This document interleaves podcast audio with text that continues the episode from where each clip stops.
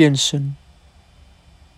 七，原来你慵懒的躺在床上，如同我对你说的，十月在我们这里是热的尽头。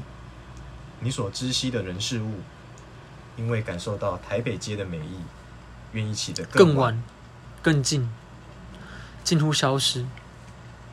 阳台的内衣翩翩飞舞，不随着清晨的雨丝而沉重。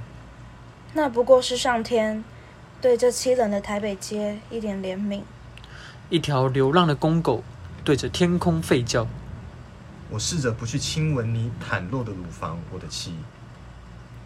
整个晚间，全然的暗中，我们卸下虚假的影子。明天我去市集，你记得接孩子放学。脱离年轻激情的灵魂，徒留肉体还在摆荡。从此摆脱了安逸，在台北街的一栋公寓，初初育有一子。他长得很像你。我从没想过外遇，爱的本质只是从这里移转到那里。风刮得很近，外面好吵，你喊的声音实在太燥了。要我把窗合紧，我没有因此沮丧。好景不长，你要宽容。难得阴沉的一天，我想心安理得的当一个弱者，不做拉衣而逝的续命人，将孩子弃守在黎明的大风之中。时间哺育他，母亲哺育他，你哺育他。七点，流水般的车龙摇曳着青灰色的尾巴。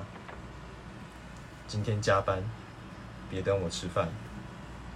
我与工作一同被隔绝在台北街的另一端。随着吸食肮脏的粉尘而凌空。是否我其实是彩虹？七，我是否能从你的眼里看见一丝丝美意？或我其实是你因汗臭而脱下的那一件内衣？俯瞰这无所不在的台北街。公寓里的凤仙做着吹弹可破的梦，狗在吠他，连带把他的梦也吠醒。他是真的。又一次，自卑的丈夫给凤仙修剪。她真的美，不忌讳别人看。他是真的会平等的爱我们吗？儿子从卧房离开，与妻子平静的相拥。仿佛已经不是第一次。